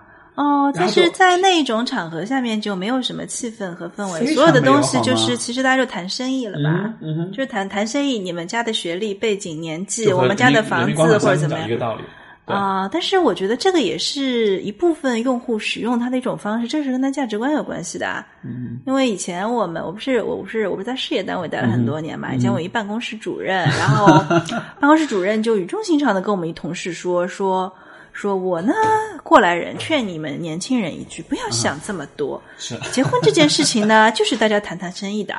就是门当户要对，你要什么他有什么，大家排一排，啪碰得拢，碰得拢，碰得拢，然后就碰在一起了。然后我觉得它是代表一部分人价值观的吧，只不过你会觉得说在那个场合你没有什么用的。哎，你看，其实刚才你说到这一点，我觉得这就是一个 mismatch，这就是一个不匹配。就是他这样的观念，如果放在比如说七十年代，我觉得这是这是一种非常非常重要的一种婚恋，就是呃。伴侣的这个匹配的一种机制，因为在那个年代，两个人能够匹配上，其实是一件很困难的事情。在物质匮乏的年代，对吧？双方要是对对方的物质条件要是满意的话，这可能就已经非相当的不容易了，对吧？但是如果你把这样的心态，把这样的这种 mindset 放在现在的社会来说的话，物质上的条件也许相对来说反而并不是一个那么要命的东西，所以就产生一个。我觉得对很多人来说也会觉得很要命的，就是我觉得只是你的你的价值取向，你不会很在意这方面的东西。也许只是说现在的。我只是越往后面的一代一代的人，我觉得是他们的自我意识会越来越强。我只是觉得说，我们现在会越来越强，越来越承认多元的价值观。对，没错。所以说，你说的那些，就是他可能是从上一辈遗留下来的产，就是你说的传承的那一部分的所谓七十年代的主流价值观，现在依然是很有市场的。那就是。结婚嘛，肯定要听听父母的，父母不同意嘛，我也不同意的，对吗？因为然后就是要有房有车的，对吧？然后要父母出去帮我谈一谈房子和车子这件事情的，然后谈好了以后就结婚，结婚那那女的就要生小孩了，是那生生生完小孩嘛，就是要要。就是这是这是一个很传统的一个价值观，但是这个价值观之外会有越来越多不同的身影存在，然后会有越来越多不同的选择，然后当当我我觉得就是当不同的人都能够在这个社会获得一种觉得我并没有这么孤独，我并没有这么被主流社会排斥的排斥的那种感觉的时候，我觉得才是我们这个社会越来越稳定的时候吧。因为就是一个多元的，我是很喜欢和不同背景、不同教育出身的人聊天的，因为觉得会。很有趣，就是大家看问题，就是大家看看世界的方式，本质是一种梳理世界信息，就梳理外界信息的一种逻辑。你会看到他说他是用什么样的逻辑去梳理那些信息的，就很有意思，会觉得完全不同。你知道吗？这就是我做这个节目的原因，因为其实每一期来的嘉宾，就像你所说的，哦，那我有什么不同？你 说一下，你说一下我最大的不同是什么？啊，这很难讲的。这个我倒是觉得你可以把这个问题抛在这里，然后听众朋友们听到之后，你们可以在评论栏里面对比一下，因为其实大家都听过。少来，我刚刚问你这个 听众是谁？你说你不知道？嗯，好难回答这样的问题。对，那那我其实也很好奇的一点，是因为。因为其实我跟你就是聊这个东西，进入状态其实还蛮快的嘛。因为我自己工作的一部分可能就是问问题和被问问题。对。因为这个是我非常习惯的一种工作方式，然后我也会很习惯的把它运用到一些人际的交往当中来。当然，工作当中会非常直接，因为你我都设定一个情境是我是来获取信息的，你一定会给我信息，是，所以我们会非常直接。但是，就是日常生活当中肯定会要迂回很多，对吗？就是就是，而且你也会觉得说，好多种信息你是有边界的，你你你也不不方便去打听，但是你会从一些细微的情绪的变化，你能感受感受到一些东西。比方说，你看他最近的状态，就是说，好像失恋了啊！我不要多说这方面的东西，你看得出来嘛，对吧？嗯，OK，有点绕远了。就是那我就很好奇，说就是其他的一般的嘉宾上你这个，在你这边开始聊天的时候，你你要经过多少时间的暖场，然后能够让他进入到状态啊，能够让他沉浸其中，然后可以。我们，因为我们毕竟是在做一个有听众的节目，anyway，你说有没有你也不知道是吗？就是你毕竟是要面向天听众，让听众觉得愉快的这样的一个节目，所以会需要一个比较高质量的谈话。嗯那我不知道你是怎么样让其他的嘉宾，嗯，进入到这个状态的？会有技巧吗？还是我我觉得最最开始主要的一点是，我觉得在节目之前会先有个筛选，就是说，当然这可能是根据自己的经验和判断，你大约会跟哪些人是能够聊得来的，跟哪些人可能是这个。平时的交往当中，大概有这样的一种感觉，然后和这样一些人来了之后，我觉得，嗯，你说有可能大家进入，因为因为我觉得就是说，理想当中最好的对话是一个是一个流，是一个 flow 的状态，嗯，就是你们会自然的沉浸在这个对话里面，然后甚至可能说就已经忘了时间的流逝了，就是说越进越我的感觉是越快进入这样的这种状态，包括平时生活中对话，我觉得也是这样，进入这种状态就是一种非常理想的时候。但是我们越来越少。我插一句啊，我老是打断，因为我经常会走神，会想到别的东西。就是，就是我插一句，就是说，我觉得我们现在越来越少有那种安静的、可以集中的进行一段对话的那些东西。他我们总是会不停的被打断，就可能我跟你吃着吃着饭，我们就低头刷起了手机，嗯哼，然后把手机放了一会儿，我们又谈了一些什么东西，然后谈话总是没有进入到那个流的状态，然后他又被打扰了。没错，这这很普遍。而且，尤其是参与对话的人数越多，被打断的概率会越高。对，所以，所以其实你一直啊，因为我我一开始以为我们是一个线上对话的一个形式，然后最后你选你跟我说是面对面的对话，我大概就，然后我就对这个节目产生了好奇，因为我就很想知道说你是会希望对话在什么样的情况下进行。其实就是就是刚才你所讲，就是怎么样去进入这样一个过程。我觉得，嗯。可能最最基本的一点，其实就是就是就是注意力的集中，就是 concentration，就是就算对方是在不停的跑题，如果我一直关注着这个对话，关注我们在聊些什么东西，我能让我能让大家的探讨的范围大约是放在，比如说关于美食也好，比如关于心理学、关于婚介、关于婚恋这样一些问题，围绕在这个上面，我觉我其实这一点就是就就已经足够重要了。你只要把双方的对话一直就是说限制在一个大概的范围之内的话，随着你们的对话的不断的深入，当然还有一个很重要的前提是，这个话题双方要真的有要真的是有一些可以讲的东西，因为有一些话题如果一方很有的说，另一方完全不懂。对吧？那么这可能在进行起来就会有点困难，但是这不代表说也做不到，因为像有时候我的有些嘉宾，他们所讲的一些东西，我可能并不是那么的了解。但是这样的情况下，啊，我觉得就是我是带着一个非常非常好奇的角度去去发掘、去了解。我觉得这里面有一个，嗯，有一个它背后的逻辑是在于人们的，我会觉得人们的。体验人们的这种心理的反应跟过程，很大程度上是有一些比较共同的东西的。我们聊的东西，我们聊的事物话题可能是不一样的，但是我们的心理的体验和感受可能是非常相似的。比如说我在聊游戏，你在聊美食，对吧？虽然这两个话题从从信息的层面来说可能是不一样的，但是那种喜悦感、那种成就感、那种投入其中的感觉，就这样一些东西，我觉得是很能让人有共鸣的。所以这那有的时候我会觉得说，嗯，有一些人不太能够感受到这些东西，嗯，就是可能出于他的一些常年的一些习惯，比方说，就是你会觉得他对于情绪本身是隔离的。但是你刚才也也也有讲到说，其实每一个人都有一些他很喜欢、很在乎的东西，对吧？所以，所以我会觉得，也许是我们不是每一个人都是那么的感性、那么的细腻，但是。我觉得我是相信每一个人总有一些他很在乎的东西的，而他很在乎一个东西的那种感受，我觉得这就是一个可以连连接所有人的一个一个一个枢纽，一个纽带吧。所以，可能最终我去寻找是这样一种感受的这种共鸣。至于为什么，至于是基于什么话题，这个也重要，因为也是长见识，也是长知知识。我我理解了，所以就是其实。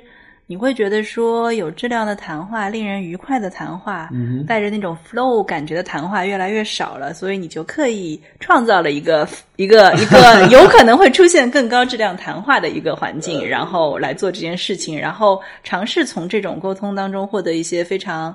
有意思的体验或者有意思的信息，或者两者兼得，对吧？而且而且一个更重要的目的是在于，我也是尝试想要把这样一种体验，也是能够让听的人也是有类似的这种感觉，能让他加入到这个 flow 当中。你之前有听众有留言有感受到这一点吗？我有些我很多的听众都告诉我说啊，一口气一上午一口气就听了三期节目，怎么样怎么样？然后就是就是就是意思就是说是一不小心就很长一段时间就这种就这种愉快的这种感觉，其实大家。都是明白的，可能他不一定很清晰的能够抓住，但是他就会觉得说，哎，听着挺开心的，也不知道你在聊些什么，聊特别开心的感觉。没错，是。因为因为我开始做也是因为之前我自己听一些这种就是这种这种网上这种播客这种 podcast，我听的最多的一个呃呃叫做 Joe Rogan，就是这个这个人他是一个老美，然后他的节目都是三个小时，是有的时候四个小时的节目，然后我就发现我真的可以就不见得一口气听完，但是我真的会我听的时候，比如说一上飞机我开始听。然后两个半小时飞北京，哎，怎么就到了？你会走神吗？有的时候会走神，但是但是你在走神的时候，你你是你是对这些话题走神，你懂我意思吗？就你想的是这些话题引申出的一些东西。对对对对，所以走神也是健康的，没错，它是一种。因为因为我我会很苦恼，我一直走神，就我很容易就走神。就是我跟你说着说着说了一个东西，你说到一个点，哎，我觉得很有趣，然后我就会想到一个别的地方去，然后我就想那个事情了。嗯，然后。我过会儿会再回来跟你说，对不起，我走神了。但但这是我觉得这是人的，呃，我觉得这是一个很，但是我觉得这很正常这样的现象，就是说你其实是想把这个观点拓展开来，嗯，然后你想到一些别的一些点，我觉得每个人都会这样吧。或者是吗？原来我不是孤独的，太好了。我很苦恼于我一直走神，觉得是吗？因为你说这种现象，我觉得很很，至少我的体验是，我觉得很普遍，而且我跟别人的对话当中，我觉得很很多时候会有这样的状况啊。或者说，也许我们可以这么理解，就是说，人的语言其实是非常局限的，因为语言的表达的，从通过语言表述传速传递信息的这个速度是有一个上限的，但是人的思维的上限，是大大超过语言表述的这个速度的上限的，所以很多时候你会觉得自己的表达比思维要慢很多。嗯，还好。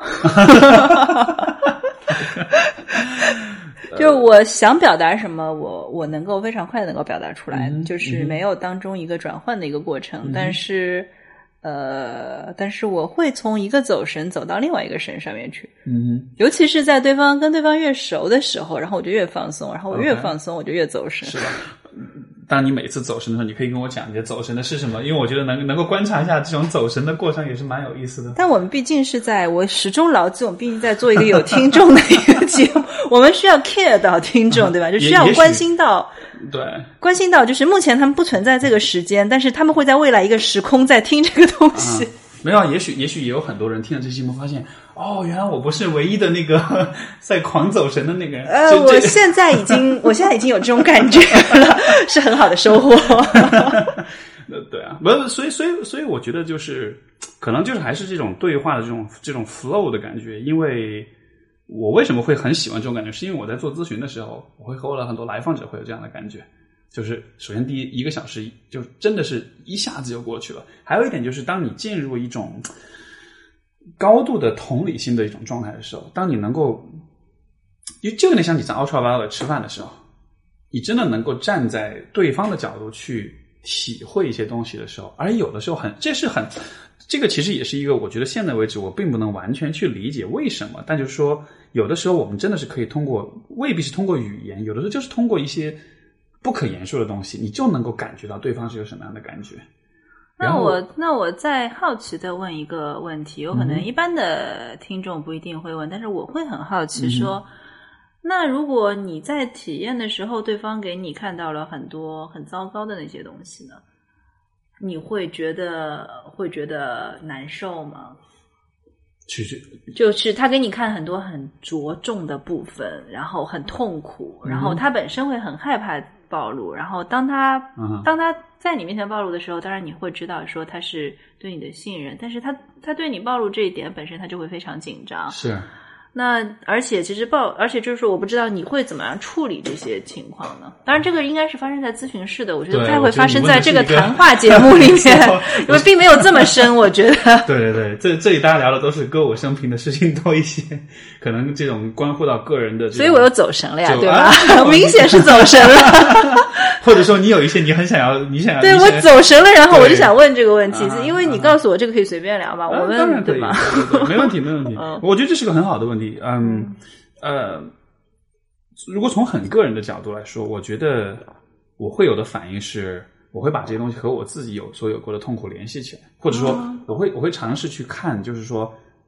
我是否能够站在他的角度去理解，就是借用我自己曾经有过的经历和体验，我是否能够换位思考？然后实际上很多时候你会发现是可以做到的，因为怎么说呢？呃，有赖于这个大环境吧，我觉得人我们这一代人的很多的体验其实是非常有共性的，因为我们所生长的环境是一定程度上是非常是高度相似的，对，所以所以我并不会觉得这样是一个不好的事情，因为本来心理不说心理咨询吧，就是说，我觉得人与人间的对话，呃的终极的目的不是为了开心，我觉得是为了 connection，是为了两个人的这种连接的感觉。这种连接可能有的时候我们是在快乐当中去连接，有的时候我们可能是在悲伤跟痛苦之中去连接。这就是为什么我的我的感觉啊，为什么像 Know Yourself 这样的公众号为什么那么火？他们写的文章其实很多时候都是关乎社交恐惧啦、内向啦、童年的创伤啦这样一些问题。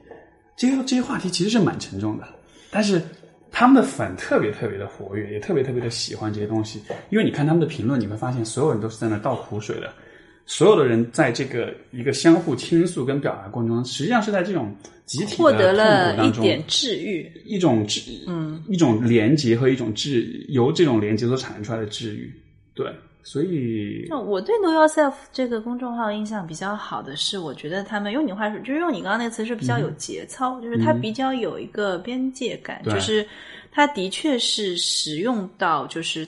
了解大量、洞察大量人性的弱点和人性的黑暗，或者说痛苦那一面的，但他并没有使用它。嗯哼嗯哼，然后有一些特别红的公众号是使用它的，我 瞧着就觉得啊，好可怕。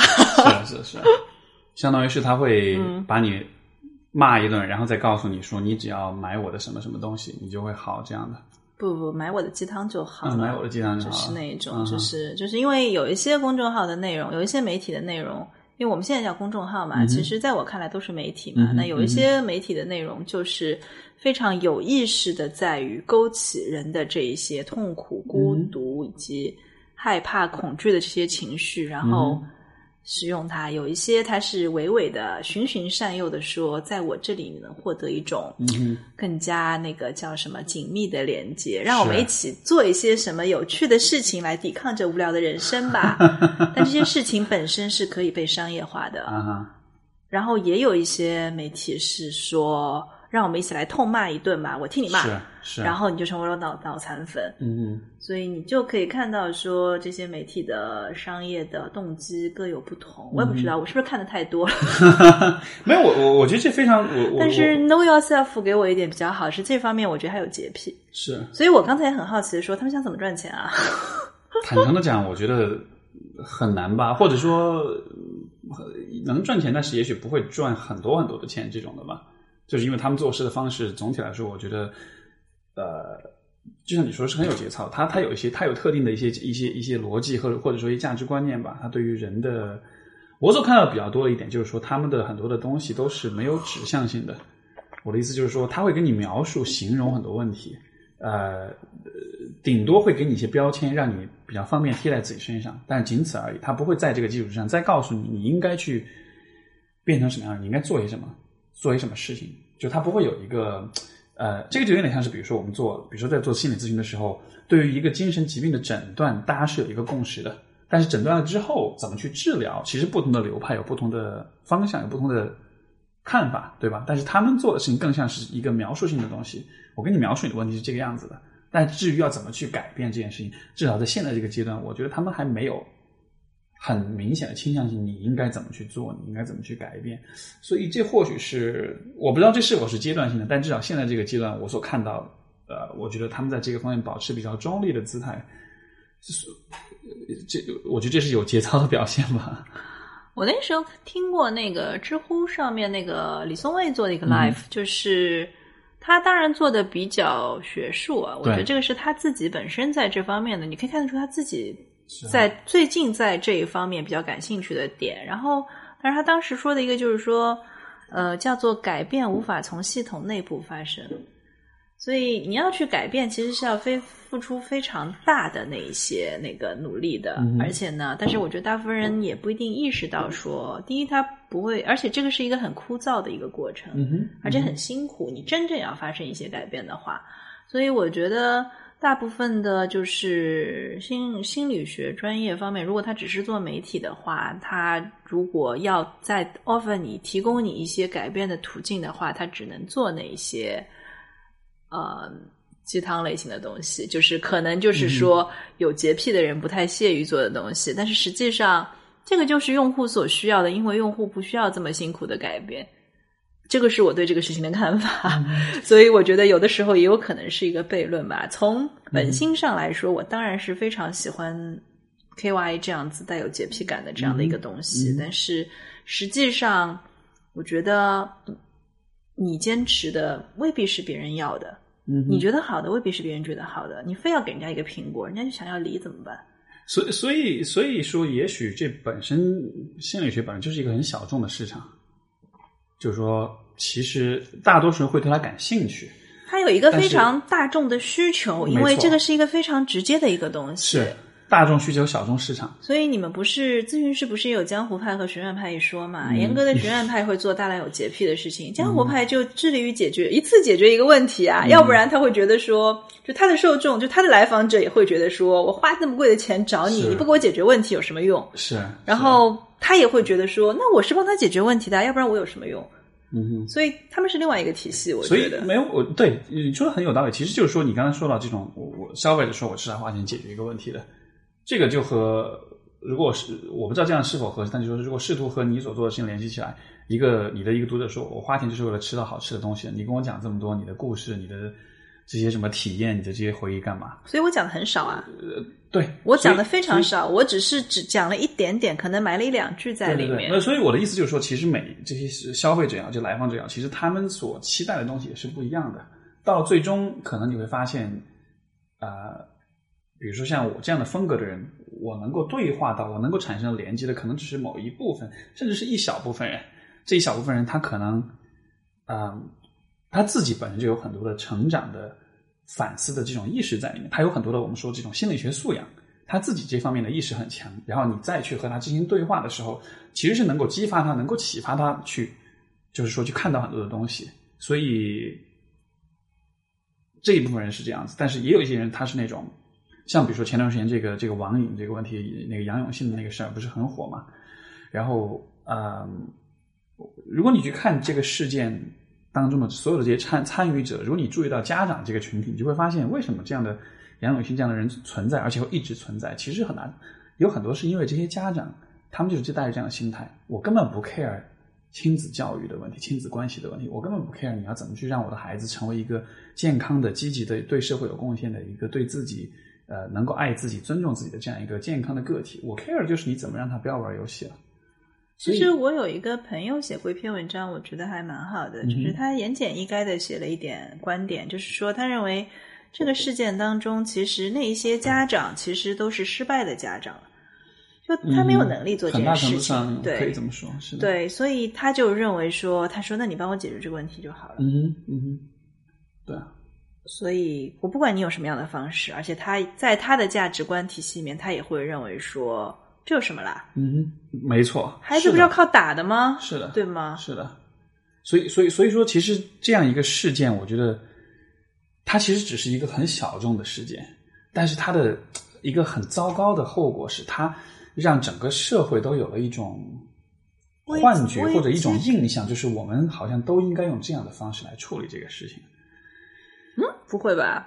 大大家不是在我在在我在在大家群起而攻之批判这件事情之前的时候，他也没有得到一个广泛的传播。的确没有，但就是说，你至少我觉得，当有一部分人听到这样的事情之后，他们可能多少会有一点觉得，哦，OK，这是一种可能性，这是一种方式啊。我觉得你说的这个问题，从我的专业角度来看是这样子的，是因为我们现在其实。看起来就是信息的，就是我们处在一个信息的一个海洋当中，但是其实我们获得的那个信息，呃，要远远弱于传统媒体时代。嗯，因为传统媒体时代是非常强的一个信息的输出，而且只要而且只要有一个声音，就是电视播放一个声音或者报纸说一个声音，其实你们都已经那个了是。因为我是从传统媒体的黄金十年过来的，那可能我真的是觉得那时候可能是。流金岁月，就真的是充满了，就是那种传统媒体的那种从业者本身是有，本身是有对这个，我我们当然也会有自己的洁癖和尊严来做这件事情，对吗？然后其实你，但是你也会知道，说那个时候信息的传播是一马平川的，就比方说我们做了一篇什么什么样子的呃稿子，然后里面采访了一个什么什么人，然后这个人可能。第二天全程都知道了，说哦，那个他被那个什么什么报纸采 采访了。对对对。但实际上，但实际上你就知道，说那个时候的信息流通是毫无阻隔的。但是现在，其实新媒体时代的信息的流通反倒是被一个一个限制的。尤其在于说，我们现在一个主要的获取媒介信息的一个形式在微信上面的时候，因为微信是一个。天然区分用户群和阻隔信息或相互流通之间的那个，就你可能觉得一篇十万加的稿子好厉害，但实际上只有十万加哎，只只有这么一点点人看到哎，然后可能你的隔壁邻居听都没有听说过，没错，就是就是说人群和人群之间的那种流通的关系，可能是打破了原来地域的关系，不是全程都知道了，而是说相关的这些十万个人群知道了，但是你隔壁的邻居跟你生活在同一个城市，他就不知道这件事情，对，所以说在新媒体时代。这些东西就是一个一个被区隔的，很弱的。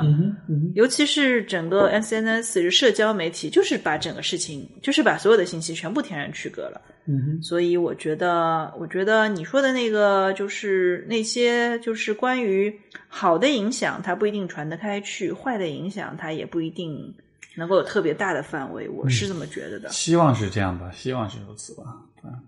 然后，只有当全社会忽然开始骂他的时候，然后大家才知道这件事情，因为他 冲破了原有用户兴趣点的这些东西。因为大家都喜欢看一个东西，所有人都在骂他是什么东西，我要看一下。嗯然后这个时候我们才知道这个这个事情本身，但这个时候他已经被骂了。是啊。所以，我觉得为什么就是。一直骂人的媒体能够可能会红，就是因为这个原因吧，因为他抓住了一些东西，然后使用了某些方式去。哎，你你你，我我如果这样来，我是否可以这样来理解？就是说，其实你看，现在我们很多时候都会有那种集体去骂、集体去攻击，或者集体去声讨一个什么什么人的这种，就这种现象蛮普遍的。我我我是否能理解为这其实是一种，呃呃，因因为刚刚你说的，就是说现在的现在的媒体的形式让信息细化了之后，呃，所有的信息其实都变得非常的怎么说呢？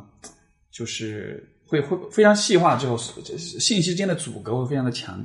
但是，当我们一起去声讨、去讨伐某一些人或者事的时候，就有点像是重新打破了这种阻隔，好像所有的人全部又统一到一起来了。这种统一的这种参与的这种过程，我其实不太碰到那一种人人喊打的那个东西的。因为杨永信这个东西，说实在话的，我觉得家长会比较关心吧。其实我个人也不太关心。我所有在时间线上，任何任何媒体的时间线，微博、知乎。朋友圈的时间线看到这个，我从来不看的。嗯哼，我不关心这个关于教育的问题，对吗？OK。但是，但是我我我我上次在跟朋友说说说说，最近有一个题材真的是成功的让全社会的人都站在他的对立面。是什么？就是王宝强的太太前妻马蓉啊。他怎么能够让所有人都反对他的？你说传统的保守人士认为他不守妇道，对吧？这是要死，要进猪笼。然后，然后你说这个，你说这个叫什么？开放一点的那种爱情至上主义者，他就会觉得说，那你们为什么不离婚呢？对，你们还搞在一起，然后还偷人家的钱，这个也是不能忍受的。对，所以就。就真是成功的把所有不同价值观、这个多元的这个人，成功的全部推到他的对立面去。我觉得他们也蛮厉害的。嗯，哎，对啊，就是你看，就是这样一种。但是我觉得不是大家在这个当中找到了存在感，而是因为就是大家都看到了自己反对的那一面，所以我要发这个声音。因为我发这个声音，因为社交媒体和那个，因为我们现在传播信息的一个渠道，还有很重要的一点，就是在我们人人都参与到了这种传播。以前我们是被动的，就是。OK，我在编辑部做好报纸，我下印厂印好，然后我送到你这里，或者你花钱买，嗯然后你没有一个完成一个传播的过程。但是现在所有的信息是我们每个人要参与进行进行传播，我要转发。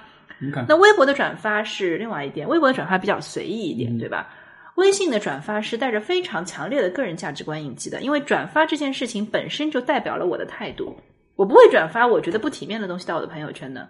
哪怕我特别不体面，我要装的很那个。是，就比方说，如果你们都在刷韩剧，我买了一个，我买了一本书，我买逻辑思维一本书，我一定要转到那个朋友圈去，对吗？对。虽然我我买了一本特别奇怪，你们看都看不懂的书，嗯，虽然很贵，一本书要八十块，嗯哼。But 只要八十块而已啊，我就可以完成这个自我价值实现的这样一点，对吗？所所所以说，所以说这个这其实按照这样的逻辑，所以说这个我我的身边的一些朋友在讲，所以说 Know Yourself 的文章的转发力会，它的那个传播会那么好，因为它的调性很好，对，它的调性非常就就像我觉得你刚刚那个比喻特别的好，大家在看韩剧，我买一本逻辑思维，就大家在转一些俗气的东西，这时候我突然来一篇，里面充满了各种发人深思，对对对，还 还有很多 reference，对，然后 又又又又很简单，我又能从中看到我自己。没错，又很简单，同时又是一些看上去像是论文一样的一种很高深的东西，就会让你觉得，就是让你转发这个人，让显得你这个人是你你你所讲的或者你所思考的东西是一些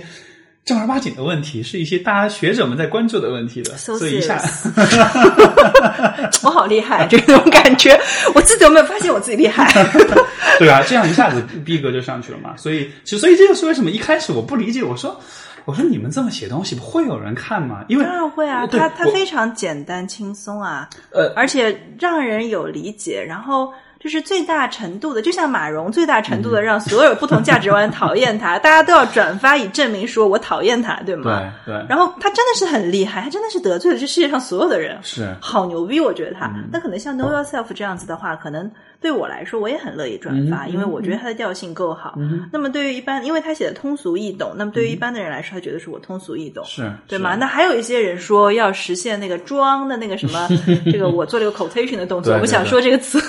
那么他通过这个转发，他可能看到的是下面有一大串的论论文的 reference，是我好厉害，我都不知道我有这么厉害，能看懂下面有 reference 的文章，对吗没？错，没错。所以就还是这样，同一篇文章或者同一个事件，大家的用用的时候的其实动机也是不一样。用户使用你的场景永远和你想的不一样，而且你要允许用户最大程度的使用你。没错，我的呃，说到这里，我我以前我有过跟就是我的一些粉丝或者一些用户，就是我们有在有后台有有一些交流哈，我就问他们，因为我很苦恼，我有时候写的东西没有就是转，大家就是看都评论都很好，但是没有人转发，然后我就说你们为什么不转发呢？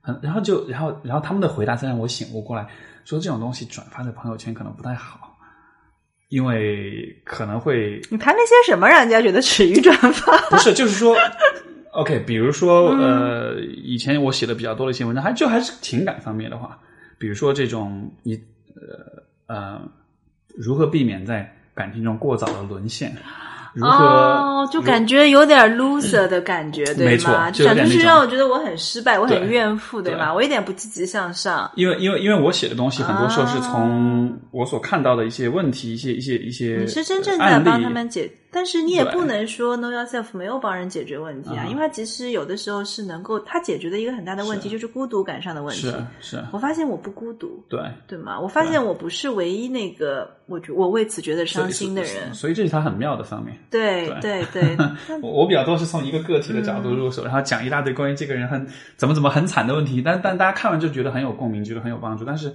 不会转出去，因为因为大家会觉得哦，OK，我不希望我的朋友们知道，原来我有这样的一些一些一些一些苦恼、一些烦当然恼这样，的，对对对，是这样，是这样。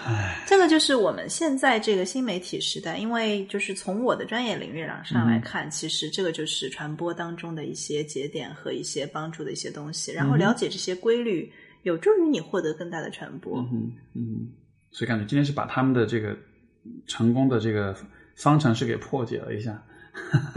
也没有，就是你当你知道，其实我我我其实蛮清楚知道十万加的文章怎么写的。我们现在也不少，我一个月现在一两篇总是没什么问题的是十万加，但是大部分时候我不太愿意去做那一些特别十万加的文章，因为有的时候会觉得特别吵。特别吵什么意思？你嗓门大了，哦，就是你哦，OK OK，吵了，你就容易被获得转发嘛，因为嗯你有可能会煽动一些什么东西或者怎么样子的。然后我觉得没什么特别好玩的，所以，所以，所以其实，但是，但是你也要表示说，哦，这个我也是懂的，嗯嗯 所以我们会做一些这样子的文章，但是不会每篇都这样子。嗯嗯，这个有点像，这个其实一个或许就是你在我我刚才脑子里一个画面，就是有点像是在人际关系当中那些说话声音最大，然后那些最喜欢抢占话语权的人，他们可能获得的注意力往往是最多的。其实但是你跟这样的人聊天，未必会觉得很有意思。我觉得怎么说呢？就是说不附着不附着任何那个价值观判断，你可以去看，其实那一些做的最好的公众号，它的背后的人都是传统媒体，百分之八十都是传统媒体的从业者。OK，我也是传统媒体的从业者，我们是明白怎么做一些事情的。好高深。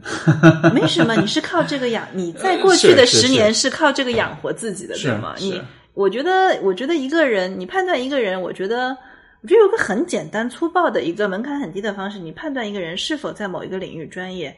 可以啊，你能否用这个技能养活你自己？你不要跟我说你什么业余收入不行，你把你的主业辞掉，你能不能用这个东西养活你自己？嗯哼，这个就是有没有人，就说白了，有没有人愿意付钱为你的这个技能付你钱嘛？嗯哼，那大家如果你可以，你你可以把那个买方也可以看成是甲方，也看看是消费者，他愿意花钱买你，他有这么多可以买的选择，他他买你，那说明你够专业嘛。嗯所以，所以，所以你你有你有你有传统媒体的报道经验，当然是很适合来做一些东西的。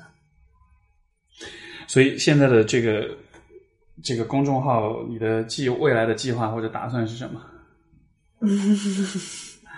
继续玩儿，我们可以换个话题吗？就不要再聊新媒体的问题。对啊，好烦啊，感觉。我估计现在应该蛮多人都已经关了，说啊，你你聊的都些什么东西？对呀、有那种感觉。不如不如回过头来说说什么说什么，类似于你看得出谁和谁特别般配之类的这种问题，我觉得大家会比较关心，对吧？这是比较干货的问题。嗯，呃我可以先问问你嘛？你会，你如果让你来看，你会怎么看看什么？两个人是怎么是否般配的问题？我看不出来，我我可能会，我可能因为因为我我不是这样，我问一个更相关的，就是跟你的跟你的专业更相关的问题，你你你你是否能看出一个人是否会喜欢一家餐厅？你能看出来吗？就在他去吃，然后告诉你他喜欢，在这件事情发生之前，你有可能预测出来吗？预测不出来，我觉得你预，我觉得这个就跟你预测两个陌生人是否会相爱一样的，就是这个是预测不出来的。所以你问，但是我只能看，我只能看说，比方说这一对情侣坐在一起，他们开不开心，这我看得出来。他们已经在那个状态里，这我看得出来。啊，OK OK，是。但是这两个人有没有发展的可能性，我不知道啊。哪怕他们两个人坐在一起，看起来就是彼此都很对眼的样子。你也不知道他们有没有发展的可能性啊，因为有可能你第一面和第二面完全是不一样的感觉。嗯，我我记得以前呃是有一本书叫《临界点》，然后就 Tipping Point，然后它里面提到过一个实验，他说呃他们把这个一就是不同的夫夫妻或者伴侣他们对话的过程录下来，录下来了之后呢，然后把声音去掉，然后只取其中的可能几秒钟的一个一个一个一个片段。然后播放给人们看，就是这播放给陌生人，就是不认识的夫妻的人去看，让这人看完之后去预测他们俩的关系是好还是坏，最后发现这个准确率非常非常的高，就说我们好像能够其实是能够在利用一些就是在看就是很很简洁很简单的信息去做一些其实还蛮有。你走进一家餐厅会观察其他桌的客人是个什么状态和什么关系吗？当然会啊。对啊，我也会啊，是就会觉得很有趣啊。就是说，其实就是说，其实你在不管是走进家餐厅，还是你看一对伴侣在互动的时候，你所接收到的信息，其实比你意识到你所接收到的信息要多。对，当然。然后，所有的这些信息在你的潜意识当中。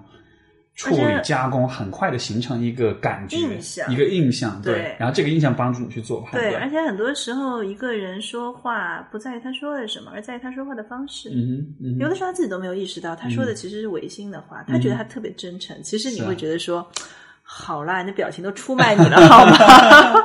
别这样。是是，所以所以从这样的角度来说，也许我觉得判断两个人是否。合适，这可能也是可以做到的吧，但是这可能就需要是人的那种经验和那种。我觉得一开始真的很难判，只是看的话真的很难判断的。但是我在想，你刚才问我的那个问题，就是你判断一个人是不是会喜欢一个餐厅？我觉得或者换一个我更熟悉的场景，就比方说。有很多人朋友会来，就是会来问我，是陌生人如果来问我说他要推荐一个餐厅，我一般我一般不会理的，因为我觉得我很难，说实话，我很难推荐到喜欢你的东你喜欢的餐厅，因为我完全不了解你。对。但是，比方说，如果你来问我说，你说，哎，那个，我想问一下，那个叫什么？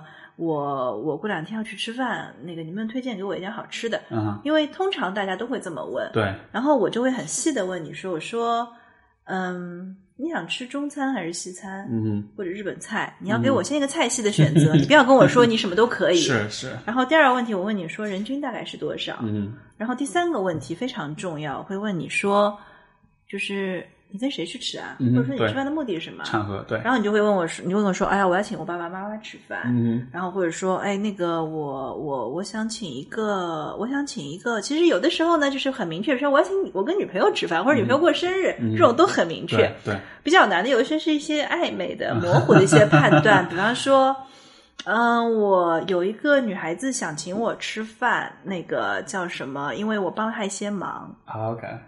那其实你判断，哦，对对对，我明白，所以这样就很麻烦了。这样就很麻烦嘛。那么我就会问他说：“他请还是你请啊？” 然后他说：“他要请啦。”那么帮了多大的忙？不不不，那也不会问这么细，太八卦了好吗？虽然我随口问一下，对方也会告诉我，但我觉得这个要有操守，要有节操，不能这么问。然后，然后是帮忙看了两天猫，还是帮你签了一个两亿的合同？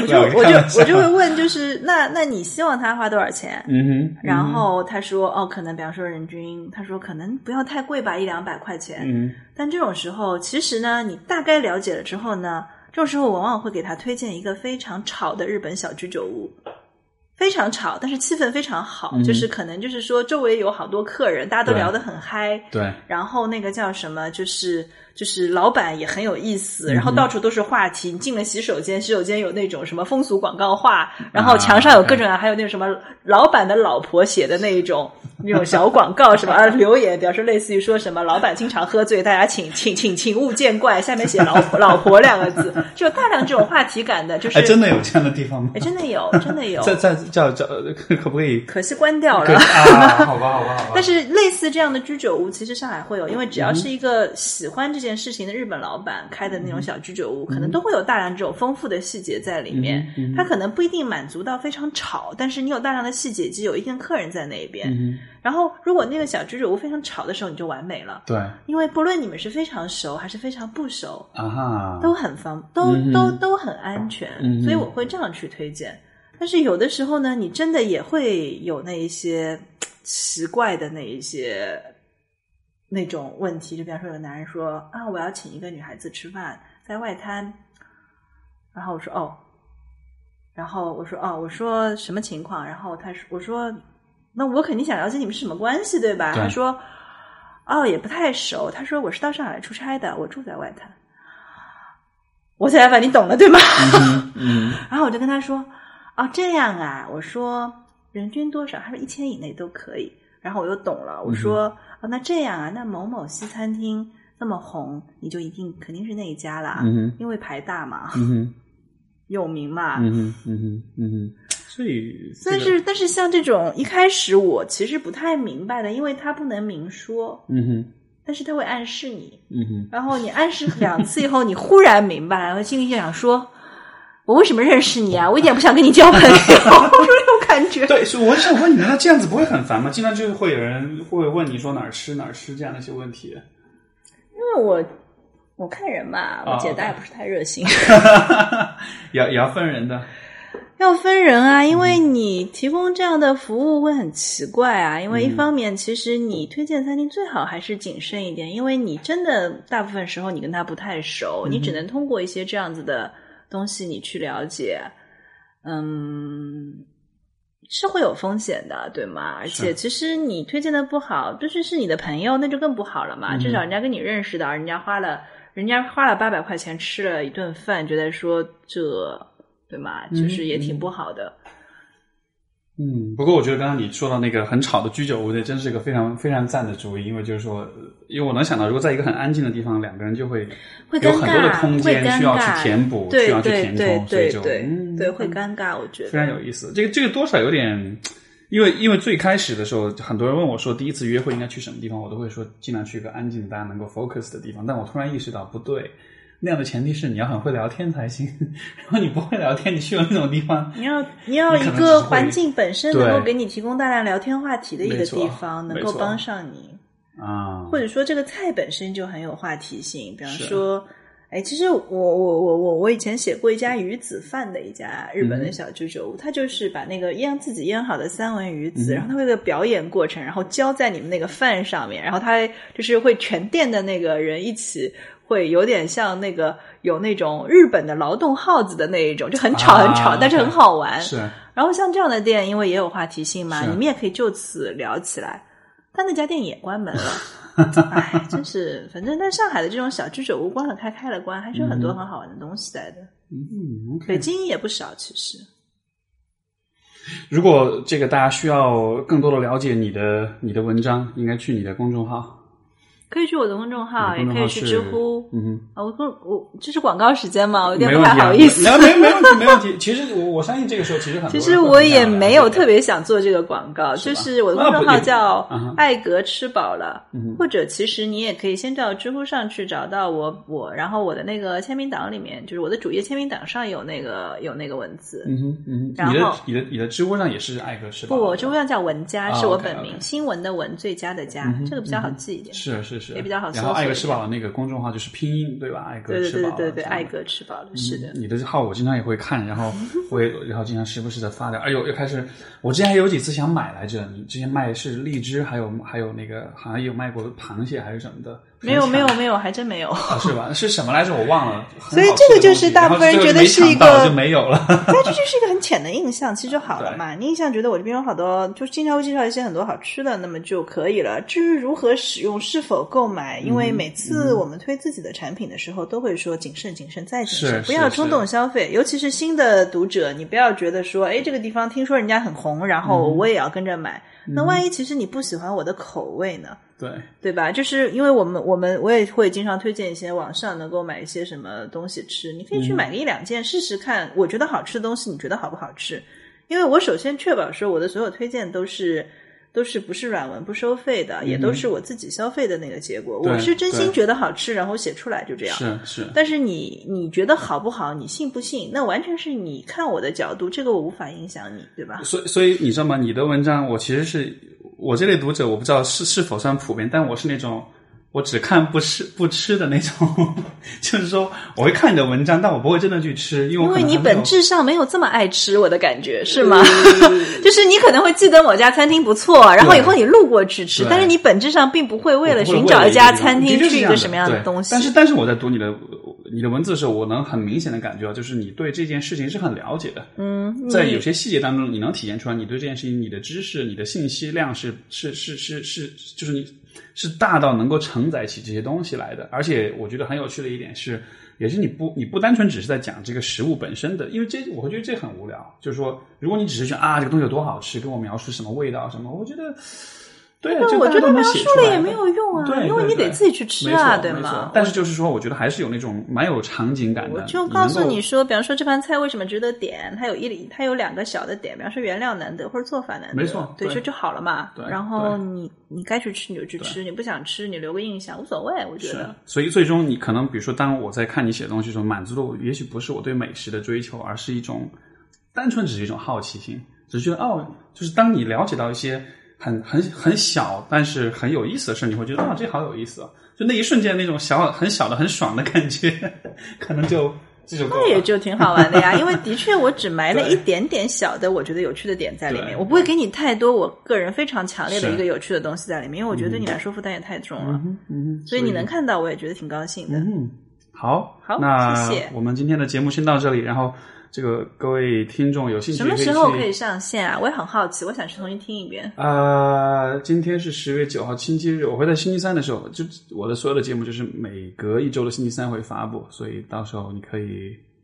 我我我，如果你愿意，我会在这个节目发之前先给你预，就是 先过一遍。我不用审了，我觉得，我觉得，我觉得今天的谈话就蛮有那种 flow 的感觉，然后我也觉得很乐意把它呈现出去。如果大家听得开心，我觉得蛮有趣的。好好好，好非常感谢艾格呃文佳今天的 文佳今天的今天的分享，然后谢谢各位听众的收听。那我们今天就先到这里。好，谢谢大家。好，拜拜，再见。